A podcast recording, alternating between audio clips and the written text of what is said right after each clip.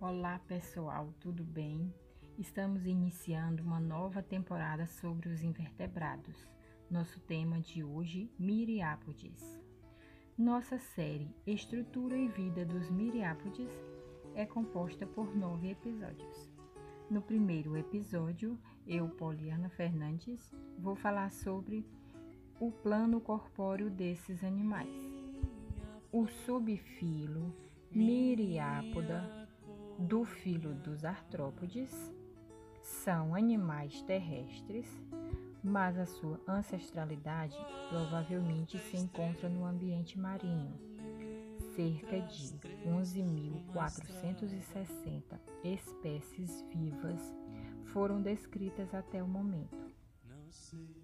Os miriápodes são animais facilmente distinguidos pois seus corpos se dividem em cabeça e tronco longo e multissegmentado.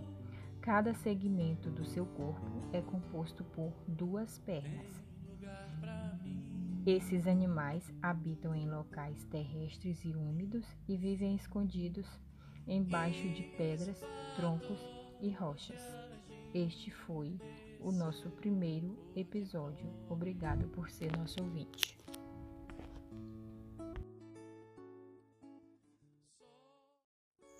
Neste segundo episódio, eu, Poliana, vou falar sobre as quatro classes dos miriápodes. Classe Xilópoda. Nesta classe estão as centopeias e, até o momento, cerca de 3 mil espécies já foram descritas. Elas possuem hábitos noturnos para evitar a dissecação e também para se esconder de predadores. As centopeias possuem garras de veneno para se proteger. Elas são adaptadas para correr e por isso suas pernas são mais longas. Algumas espécies se alimentam de minhocas e caracóis. Classe Diplópoda. Nesta classe estão os piolhos de cobra. São animais herbívoros, costumam se esconder da luz para também evitar dissecação. E, atualmente, cerca de 75 mil espécies foram descritas. Classe Simpla é aproximadamente 160 espécies descritas até agora. Vivem em solo úmido e com muitas folhas. São bem pequenos cerca de 0,5 a 8 milímetros, não possuem olhos. O tronco tem 14 segmentos e são geralmente artrópodes incomuns que ocorrem no solo e na vegetação em decomposição. Classe Paurópoda são quase microscópicos, cerca de 0,5 a 1,5 milímetros. Também não possuem olhos, possuem de 9 a 11 pares de pernas. Embora sejam encontrados em todas as partes do mundo, os paurópodes podem ser encontrados em solo úmidos e em solos com detritos vegetais, e eles não são animais comuns. Cerca de 500 espécies já foram descritas até agora. Este foi o segundo episódio da série Estrutura e Vida dos Miriápodes.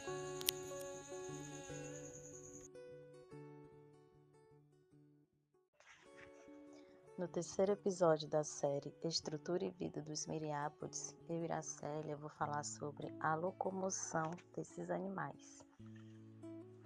Bom, a locomoção dos miriápodes depende do seu exoesqueleto, que é bastante esclerotizado para a sustentação do corpo.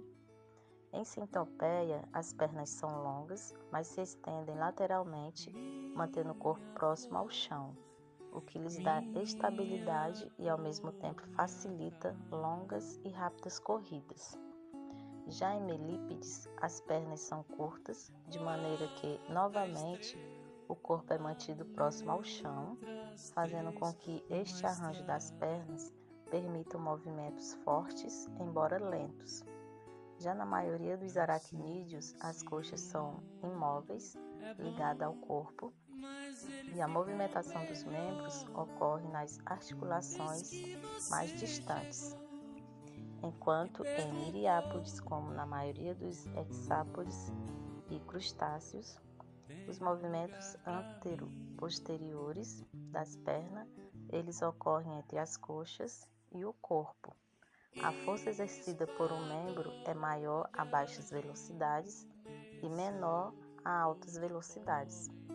Nas formas cavadoras, como a maioria dos milípedes, as pernas são curtas e o movimento é lento e poderoso, na medida em que os animais abrem seu caminho através do solo ou de madeira em decomposição. É, nas centopeias, que ocorrem a altas velocidades, menos da metade das pernas podem tocar o chão a qualquer momento, pois as pernas mais longas aumentam a velocidade da corrida e pernas com passadas grandes são típicas de centopeias e sínfilos, pois ambos são velozes. Obrigada. Quanto à alimentação e digestão dos miriápodes, a maioria das centopeias é agressiva, predadora ativa de invertebrados menores, como vermes, caracóis e outros artrópodes. Os seus primeiros apêndices do tronco formam grandes garras chamadas prensores ou forcípulas, que são localizadas ventralmente à cavidade bucal e são usadas para segurar a presa e injetar veneno. Esse veneno é tão efetivo que as centopeias grandes, como a tropical escolopendra, podem apoderar-se de pequenas é, de pequenos vertebrados como sapos, lagartos, cobras, camundongos e pássaros pequenos. Algumas centopeias é, capturam insetos voadores. As forcípulas e as segundas maxilares seguram a presa, enquanto as mandíbulas e as primeiras maxilares a mordem e mastigam. A estratégia alimentar dos milípedes é muito diferente. A maioria dos milípedes é detritívora, de movimentos lentos, com preferência por material vegetal morto e em decomposição. A maioria arranca grandes pedaços de madeira com suas poderosas mandíbulas, misturando-se com saliva enquanto os mastigam e então os engolem. Acham que alguns, como os tropicais sifonofóridos, alimentam-se dos sucos de plantas vivas e de fungos. Uns poucos grupos de milípedes são predadores e se alimentam como centopeias, mas eles são exceções. Pelo menos uma espécie passa a maior parte de sua vida submersa em rios, cavernas, alimentando-se de bactérias aquáticas. Estas criaturas diminutas e cegas rastejam através do solo e humus, alimentando-se de fungos e de material vegetal e animais em decomposição. Já os sínfilos são primariamente herbívoros, embora alguns tenham adotado um estilo de vida carnívoro e detritívoro. Muitos deles também consomem plantas vivas. Assim como ocorre é, todos os artrópodes, o longo e geralmente reto trato digestivo dos miriápodes é dividido numa região anterior estomodial, uma região mediana endodérmica e uma posterior proctodial. As secreções salivares amolecem e lubrificam o alimento sólido e em algumas espécies contém resinas que iniciam a digestão química. A boca leva um longo esôfago que algumas vezes expande-se posteriormente, formando uma área de armazenamento ou papo e moela, como a maioria das centopeias.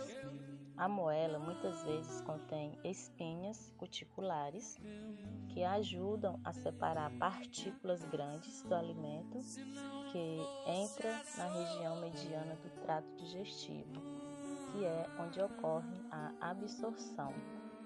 Este foi o quarto episódio da série Estrutura e Vida dos Miriápodes, comigo, Iracélia. Oi, eu sou Ellen e você está ouvindo o quinto episódio da série Estrutura e Vida dos Miriápodes. Irei falar sobre a circulação e trocas gasosas. Pois bem, o sistema circulatório dos miriápodes é bem simples e inclui um coração tubular dorsal que bombeia o fluido da hemócele, o sangue, em direção à cabeça. Esse bombeamento acontece quando o coração estreita-se anteriormente, formando uma aorta em forma de vaso, pelo qual o sangue flui em direção posterior, através da grande camada da hemócele, antes de retornar ao seio pericárdico e então de volta ao coração, através de ósteos laterais pareados. Essa circulação é lenta e a pressão do sistema é relativamente baixa. Já as trocas gasosas mais complexa, pois os miriápodes dependem de um sistema traqueal. As traqueias são grandes invaginações tubulares da parede do corpo, abrindo-se através de poros na cutícula chamados espiráculos. Traqueias originando-se de um espiráculo comumente são conectadas com outras, formando redes ramificadas que penetram pela maior parte do corpo. Cada espiráculo abre-se normalmente no átrio, onde paredes são revestidas por cerdas ou espinhos que evitam a entrada de poeira, detritos e parasitas nos tubos traqueais.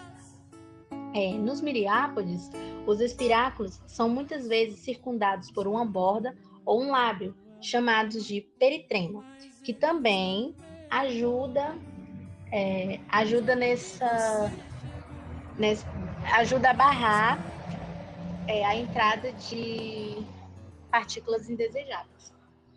O sangue dos miriápodes não parece desempenhar um papel significativo no transporte de oxigênio. É, ao invés disso, são as traqueias preenchidas por ar que estendem-se diretamente até cada órgão, com seus tubos terminando próximo ou dentro dos tecidos. A parte mais interna do sistema traqueal são as traqueulas, que são canais de parede finas, preenchida por líquido e que terminam por uma única célula. As traqueulas são tão minúsculas, mas tão minúsculas, que a sua ventilação é impossível e o transporte de gases ocorre por difusão aquosa.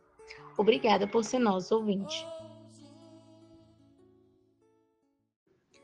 No sexto episódio, eu, Ellen, irei falar sobre a excreção e osmorregulação. A excreção dos miriápodes acontece nos túbulos de Malpighi. Estes órgãos excretores funcionam de maneira bem semelhante aos dos insetos.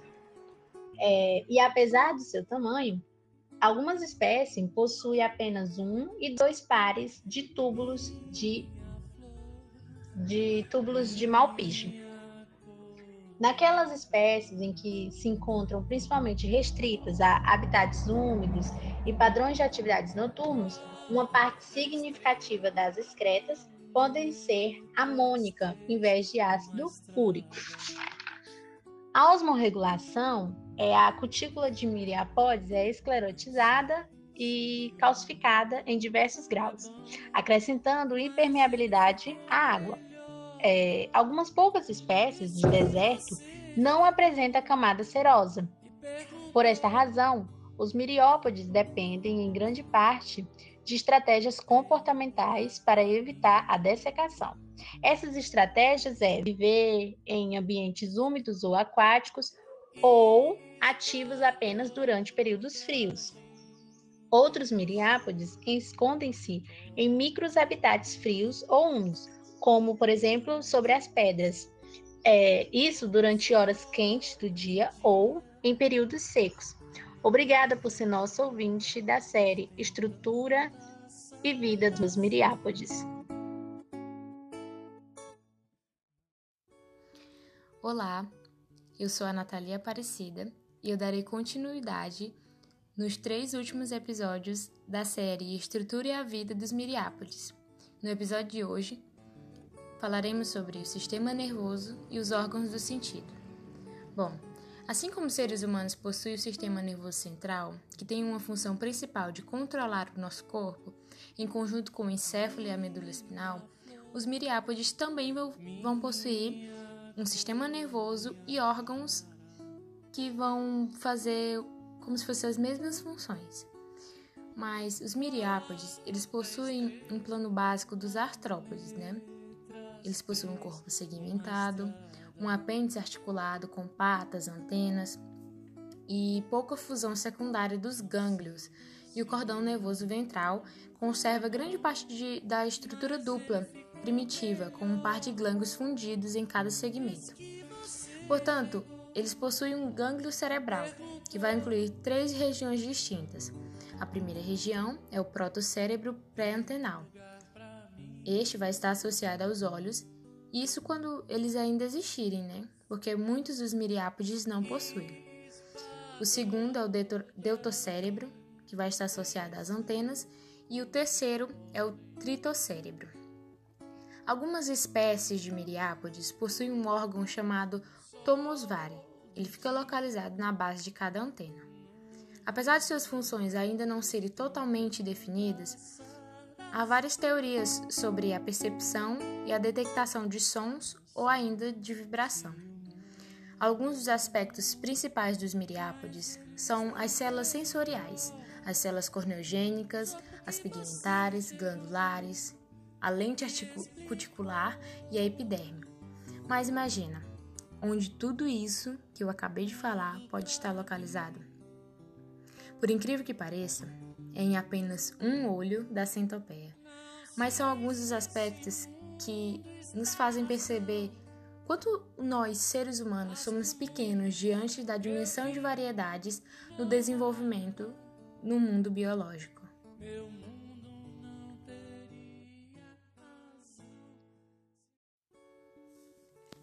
Você está ouvindo mais um episódio da série Estrutura e a Vida dos Miriápodes. Hoje iremos falar sobre a reprodução.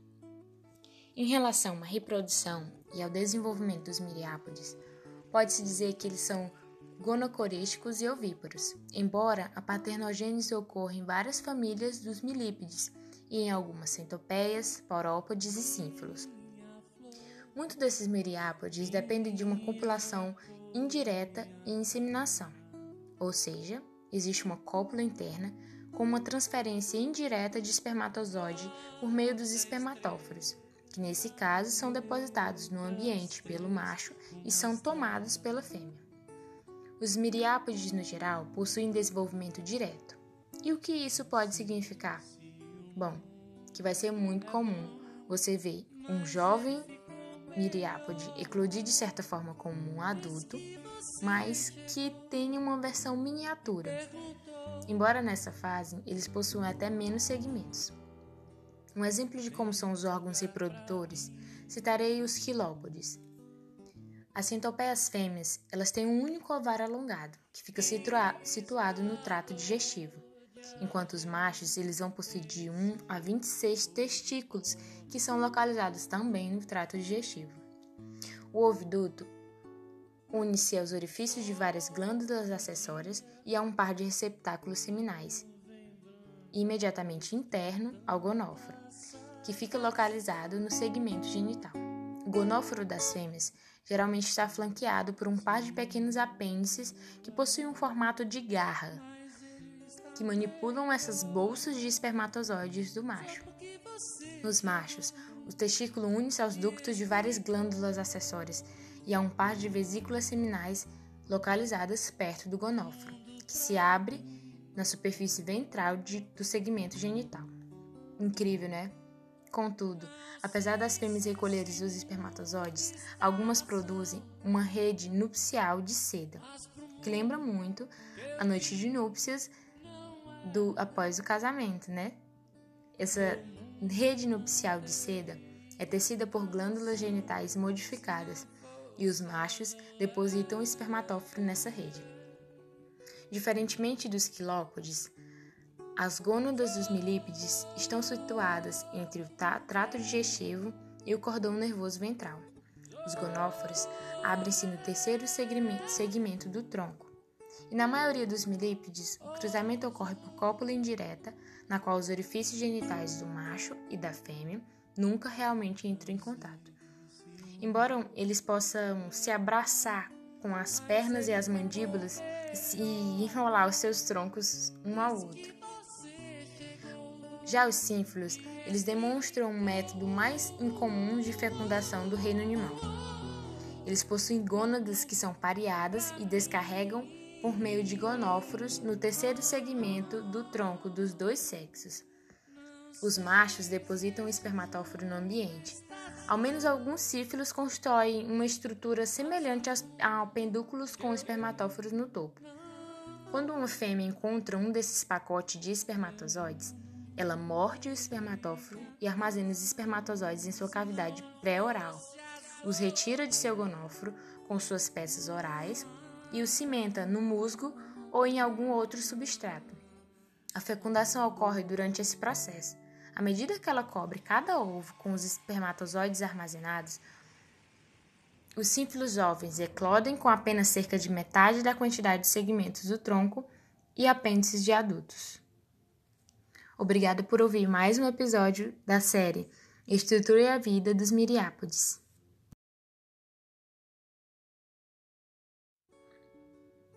Você está ouvindo mais um episódio da série Estrutura e a Vida dos Miriápodes. Hoje nós iremos falar sobre o desenvolvimento embrionário. A cópula indireta e o desenvolvimento externo típico dos miriápodes requerem grande quantidade de nutrientes, ou seja, de vitelo, que são armazenados no ovo. Os ovos com vitelo dos miriápodes mudaram quase que completamente para uma clivagem que é meroblástica. A maioria dos miriápodes vão sofrer uma clivagem inicial por meio de divisões nucleares intralécitas, que são seguidas de migrações dos núcleos. As variações desse esquema básico ocorrem nos grupos que sofreram redução secundária do vitelo, como, por exemplo, os paurópodes e os sínfilos. Nesses grupos ocorre clivagem praticamente holoblástica, e na verdade forma uma, uma celoblástula. Na maioria dos quilópodes, ocorre um tipo de clivagem até certo ponto intermediária entre as clivagens superficial e total. Depois de algumas divisões nucleares intralécitas, o vitelo divide-se em blocos conhecidos como pirâmides de vitelo.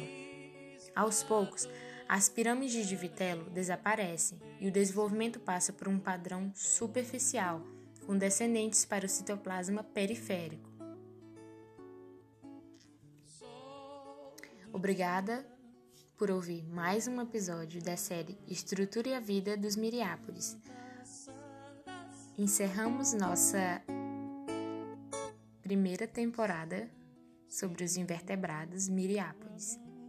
Obrigada por nos ouvir.